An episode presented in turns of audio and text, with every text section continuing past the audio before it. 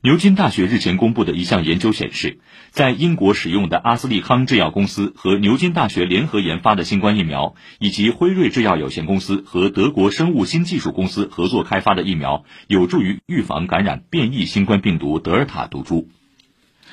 英国亨氏咨询公司近日发布的最新亨利护照指数显示，新冠疫情防控限制措施令美国、英国、日本等发达国家护照的含金量缩水，与发展中国家护照无太大差别。日本护照连续四年登顶亨利护照指数榜首，享有一百九十三个国家和地区的免签或落地签待遇，与哈萨克斯坦相当。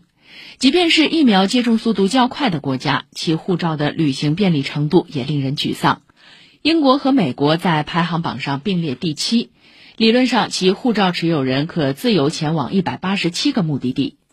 然而，根据现行旅行禁令，英国护照持有人只在五十七个国家和地区享有免签或落地签待遇，与乌兹别克斯坦相同；美国只有六十一个，相当于卢旺达。